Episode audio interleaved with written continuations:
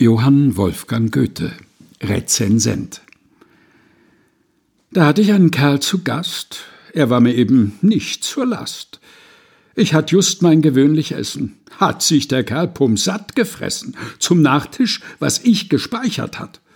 Und kaum ist mir der Kerl so satt, tut ihn der Teufel zum Nachbarn führen, über mein Essen zu resonieren.